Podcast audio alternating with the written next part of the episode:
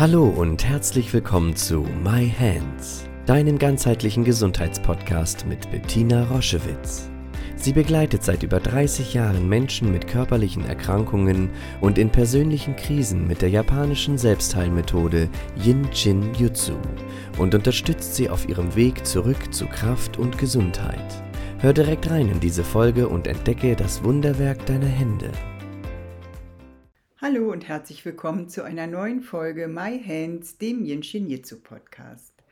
Heute möchte ich mit euch teilen, was es bedeutet, seinen Selbstwert, deinen, euren Selbstwert nicht zu kennen.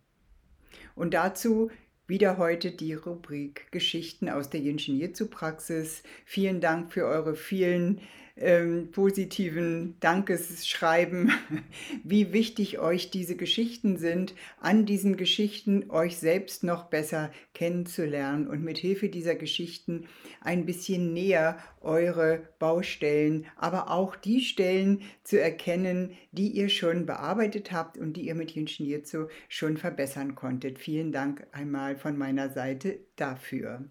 Selbstwert oder Selbstliebe oder Selbstbewusstsein, das alles entsteht aus dem Wort Selbstwert. Was ist dein Selbst? Dein Selbst ist der Gesamtausdruck. Das bist du in deiner Vollständigkeit, in deinem Brillieren, in deiner Schönheit, in all dem, was dich ausmacht. Das ist dein Selbstwert. Dein Selbst hat einen Wert und wie viel wert bist du dir? Hast du darüber vielleicht mal nachgedacht in Ruhe, was dein Selbst ausmacht, was an deinem Selbst dir vielleicht nicht so gut gefällt, wenn das alles zusammen, was du bist, dein Selbst ist, dann gehören auch die Anteile dazu, die wir vielleicht nicht so hundertprozentig toll finden, aber alles zusammen ist dein Selbst. Und welchen Wert gibst du dem? Wie wertvoll ist dein Selbst? Wie wertvoll bist du dir? Wie viel Wert legst du auf deine Gesundheit zum Beispiel, auf all diese Dinge? Und ich möchte dich mitnehmen zu vier Geschichten, die wir miteinander teilen, die äh, ein bisschen den die Größe dieses Themas ausmachen, in welchen Lebensphasen wir sozusagen überprüfen können, wie viel Selbstwert ist da. Und was passiert, wenn dieser Selbstwert nachlässt oder beschädigt ist oder andere Dinge erfahren hat, die dazu führen, dass wir dieses Selbst nicht mehr wertschätzen können. Und uns auch nicht mehr daran erinnern können teilweise, uns nicht mehr darauf verlassen können. Die erste Geschichte ist ein Mädchen, was äh, in der zweiten Klasse war und was zu uns in die Praxis kam mit ihren Eltern, weil sie vom ersten Schultag an gemobbt wurde. Das ist ja heutzutage ein riesiges Thema an den Schulen. Und ähm, dieses kleine Mädchen, dieses entzückende Mädchen, war Brillenträgerin, hatte eine Zahnklammer, eine sehr dicke Brille mit dicken Gläsern. Sie war ein bisschen ähm, pummelig und ein natürlich ganz entzückendes Kind aber in der Klasse schon vom Tag der Einschulung an wurde sie von den anderen ausgegrenzt. Und das ging in der ersten Klasse noch einigermaßen gut. Da hatte sie noch eine Freundin. Die Eltern zogen dann weg. Das heißt, ihre Freundin zog weg und sie blieb alleine in der Klasse und es nahm Fahrt auf dass sie ausgegrenzt wurde, dass sie angegriffen wurde, dass sie beschimpft wurde, dass sie nie eingeladen wurde zu Geburtstagen und so weiter und so fort. Und die Eltern kamen jetzt zu uns in dieser großen Not, weil sie nicht wussten, was zu tun. Und dieses Mädchen war schon richtig zurückgezogen. Sie war gar nicht mehr fröhlich, so beschrieben die Eltern äh, sie. Sie war auch unter den Geschwistern irgendwie eine Außenseiterin und zog sich immer mehr zurück. Das Energieschloss Nummer 13, wo dieser Selbstwert verankert ist, wo wir wieder Kontakt aufnehmen können, dieses Sicherheitsenergieschloss brachte ich den Eltern bei. Und so zog es ein in der Familie, dass die Eltern sich gegenseitig, aber auch das Kind strömend, mal der Vater, mal die Mutter, manchmal auch die Geschwister, diesen Bereich des Kindes unterstützt haben. Und das Mädchen war ganz verrückt nach Ingenieur zu, die sagte, bring mir das doch bei, wenn ich irgendetwas tun kann, was, wo ich stärker bin, wo ich kräftiger werde. Ich werde das auf jeden Fall anwenden. Und so schlief sie abends ein und hielt sich mit der rechten Hand die rechte 13 und mit der linken Hand die linke 13. Und was dann passierte, das ist eben die Heilungsreaktion. Die Kinder drumherum haben sich natürlich nicht verändert. Sie hatten sie sozusagen immer noch auf dem Kieker. Aber das Mädchen konnte komplett nach einigen Wochen anders mit der Situation umgehen, weil sie wieder spürte, ganz ohne große Jinshin Jitsu-Erklärungen, wie sie vielleicht in Kursen wir hören. Nein, aus sich heraus spürte dieses Mädchen, wie sie selbstbewusster wurde. Wie sie selbst spürte, ja, ich habe eine Brille. Und mit der Brille kann ich besser sehen. Und andere, es haben ja noch andere Kinder in der Klasse eine Brille. Das ist kein Makel. Es ist kein Makel, dass ich eine Zahnspange trage. Es ist kein Makel oder nichts Geringschätzendes, wenn ich etwas mobbelig bin.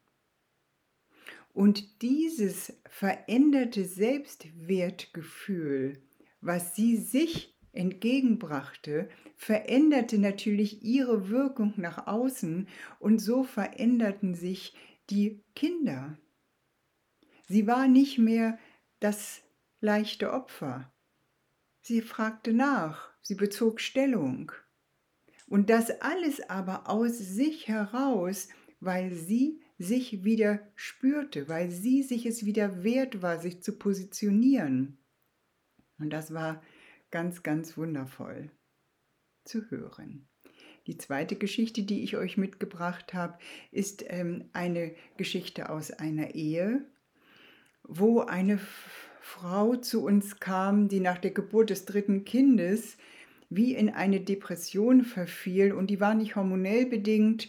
Es war auch ein, das dritte Kind war ein Wunschkind, aber sie beschrieb es folgendermaßen. Sie sagte zu mir, Bettina, ich weiß nicht mehr, wer ich bin, nach drei Schwangerschaften, nach dieser Ausnahmezeit, ich spüre mein Selbst, ich spüre mich selbst nicht mehr, ich spüre mein Selbst nicht mehr. Ich kann nur, und das wirklich in Anführungsstrichen, ich kann nur Mutter sein, für andere Dinge, für meine Kreativität, für all die Dinge, die ich sonst gemacht habe, ist keine Raum, keine Zeit, keine Energie. Und ich kann mich daraus nicht so definieren, wie ich das vor den Kindern tat. Mein Selbst, wo ist es geblieben? Wo ist mein Selbstwert? Ich kann es nicht mehr fühlen. Und sie konnte darüber mit ihrem Mann nicht sprechen. Ihr Mann war ein sehr erfolgreicher Jurist, auch sehr viel unterwegs. Und er verstand sie überhaupt nicht, weil wenn sie auf der Paarebene sprachen, hat er immer wieder gesagt, aber du wolltest doch diese Kinder, das war doch unsere große Sehnsucht, das war doch unser großer Wunsch. Wir haben drei gesunde Kinder, wir haben, uns geht es finanziell gut. Was, was ist los mit dir? Und er verstand, es waren wie zwei verschiedene Ebenen, er verstand ihre Beschreibungen nicht und sie konnte es auch nicht so klar definieren, dass jemand, der diese Erfahrung nicht durchlebt, das vielleicht wirklich verstehen könnte. Sie war ja sehr, sehr unsicher, weil ihr Selbstwert scheinbar verloren gegangen ist. Und mit dem Halten des Energieschlosses 13 konnte sie das bei sich nachnähren und sie konnte sozusagen hinter die Form schauen. Die Form hatte sich verändert, sie war jetzt eine glückliche Mutter drei gesunder Kinder, aber ihr Selbstwert, ihr Selbst war davon völlig unbeeindruckt. Sie war immer noch diese kreative, künstlerisch ganz, ganz erfahrene Frau, die sie vor, da, vor dieser Zeit der, der, des Mutterseins war, sie war bloß damit nicht mehr in Kontakt. Sie konnte das nicht mehr fühlen. Und das hat dazu geführt, dass sie ihr Selbstwert scheinbar verloren sah. Und mit dem Halten dieses Energieschlosses konnte sie sich wieder so nah sein, dass sie bemerkte, dass ihr Selbst unbeschädigt und unverändert war. Sie war immer noch die gleiche Person. Es war nur so, dass die Fokussierung ihrer Arbeit und ihres Seins sich verändert hat, aber der Kern ihres Selbstes war unverändert und das hat sie so glücklich gemacht. Und ähm, ja, so kann das Halten eines Energieschlosses, wenn man ein bisschen versteht die Zusammenhänge, kann das einfach das Leben sehr, sehr stark unterstützen. Und ähm, ja, sie äh, hat angefangen, als sie das dritte Kind nicht mehr gestillt hat, hat sie angefangen, wieder künstlerisch tätig zu sein und hat das dann auch erfahren, erfühlt, dass das stimmte, dass ähm, dieser Teil unbeschädigt war. Das war sehr, sehr schön. Ja, die vierte Geschichte, wo das Selbstwert und der Selbstwert und die Gefahr seine Selbstwert zu verlieren, ist immer die Geschichte nach einer schweren Diagnosestellung. Das möchte ich jetzt nicht ähm, mit einer Geschichte untermalen, nur dass ihr das mal gehört habt und auch Verständnis habt für Menschen, die eine sehr schwere Diagnose gestellt bekommen. Dann kommt oftmals dieses Gefühl, ich habe irgendwas falsch gemacht in meinem Leben, sonst würde ich doch nicht so krank sein, ähm, vielleicht sogar ein Gefühl von Schuld, vielleicht habe ich Schuld auf mich geladen, dass ich diese Diagnose bekomme. Und das ist mit dem Selbstwertgefühl ganz, ganz schwer in Einklang zu bringen. Das heißt, das ist wie ein Angriff auf meinen Selbstwert. Wir denken in dem Moment, etwas mit uns ist falsch, unser Selbst hätte wirklich eine Wunde bekommen oder eine Verletzung erhalten. Und da geht es darum, gerade wenn du das vielleicht hörst und auch ähm, Menschen begleitest, ähm, geht es darum, die Menschen in diesem Schmerz zu, versteh zu verstehen, in, diesem, in dieser Erschütterung und auch dann da zu sein und den Menschen beizubringen, zum Beispiel mit dem Halten des Energieschlosses Nummer 13, dass sie merken, dass an ihrer ursprünglichen äh, energetischen Unversehrtheit sich nichts geändert hat. Der Körper hat eine ähm, hat einen Schmerz als Symptom und dieses Symptom jetzt hat eine angstauslösende, angstauslösende Schwingung, aber, und das muss man ernst nehmen und auf der Ebene natürlich auch behandeln, aber dahinter geht es darum, dass die Menschen danach eben nicht in eine Depression oder in eine Neurose oder in eine Angststörung rutschen, weil sie denken, an ihrem Kern ist etwas nicht mehr in Ordnung. Und ähm, da bin ich den vielen, vielen Tausenden von Menschen sehr dankbar, die ich begleiten darf und durfte, die eine schwere Diagnose erhalten haben, sie zu begleiten, das wieder zu spüren. Mein Kern ist unversehrt. Ich bin es wert, gesund zu werden. Ich bin es wert, eine optimale medizinische und alternativmedizinische Begleitung zu erhalten. Das bin ich mir selbst wert.